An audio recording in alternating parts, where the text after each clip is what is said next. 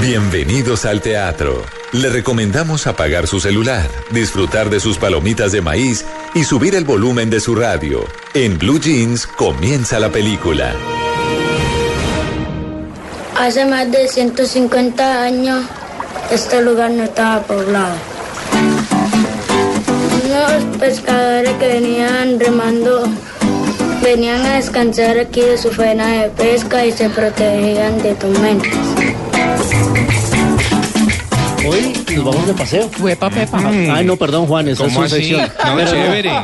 Chévere. Bueno, no, pero eh, vamos a hablar de la isla más densamente poblada del mundo. Ah, sí, señor. Uy, ¿sí? 640 personas. Increíble, ¿no? Increíble. Se llama. Santa Cruz del Islote. Es un islote artificial donde viven solo 640 personas, unas escasas familias. Y hay una película documental colombiana que nos va a llevar a este ¿Allá? islote y se llama Aislados, el documental. Es una maravilla, se estrenó esta semana, lo pueden encontrar ya en cartelera en Cine Colombia, lo pueden buscar.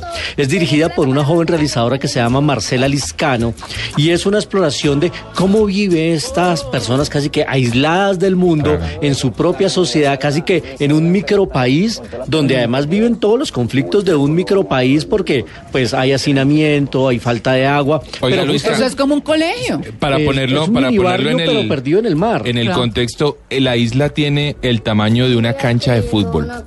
Eso preguntaba si el... Son 640 personas en una Sí, en es un, en espacio muy chiquitico. Ahí no se puede enredar Muy con chiquitico. que nadie distinto a lo No, oficial. terminan siendo. No, familia. termina, Además, el, la- la- el, el póster, el afiche oficial de la película es una toma cenital de la isla. María Clara, mírala ahí. Uy. Entonces, ahí viven la familia. Ya se los voy a tuitear a nuestros cinefanáticos de arroba en blue jean, y arro- arroba soy cinefanático. Pero justamente lo que hace este trabajo es mostrarnos una microsociedad como reflejo de una gran sociedad. Hablamos justamente con Marcela Liscano, que es la directora, para que nos cuente qué es lo que vamos a encontrar en Aislados, esta nueva película colombiana.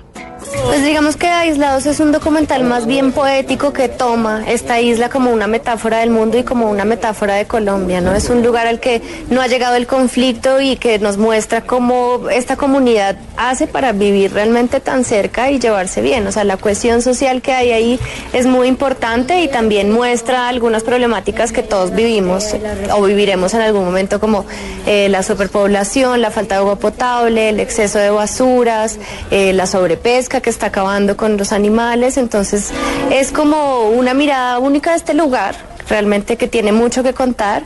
También nos muestra una alerta ambiental y nos muestra cómo esta comunidad se está concientizando pues, de los problemas que están generando y se están organizando para mejorar.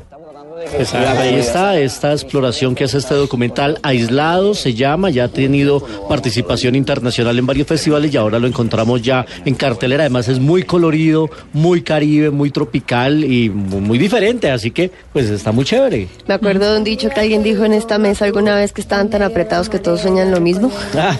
que están tan metidos buenísimo, está buenísimo. Y ya que estamos en el océano, pues sigamos en el océano.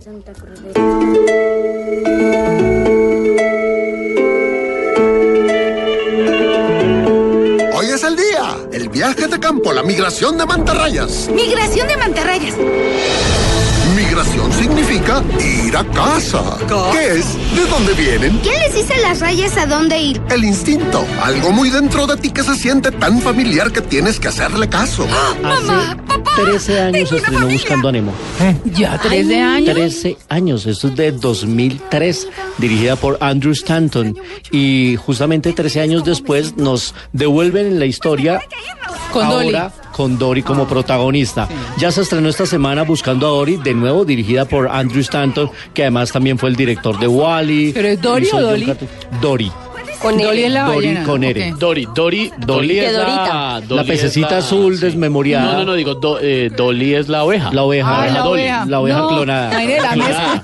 Dory es la... No. sí. María Clara Terrible. Todo tiene ahí. Sí. en la- Pues ahora vuelven a atravesar el océano estos personajes encabezados por Dory, Marlin y su hijo Nemo, porque recuerden que Dory tiene problemas de memoria Totales. Pero, pero empieza a recordar que ella tenía familia Oh. y que ella perdió a sus papás. Y ella dice, mis papás deben estar buscándome en algún lado. Y entonces empieza una travesía para que ella se pueda reencontrar con sus papás. Y por supuesto, eh, acompañada por Marlin, que es tan temeroso y que es tan sobreprotector. Recuerden cómo sobreprotegía a Nemo y al final se dio cuenta que esa aventura lo hizo fortalecer la relación con su hijo. Pero es una película que habla de los valores de familia, que habla de los recuerdos, que habla de esas luchas a veces imposibles, pero que cuando se quiere se puede. Eh, estoy seguro que les va a generar más de una pequeña lágrima emotiva esta Sí. película. Disney y Pixar pues ya está en cartelera buscando a Dory 13 años después, aunque esta película se genera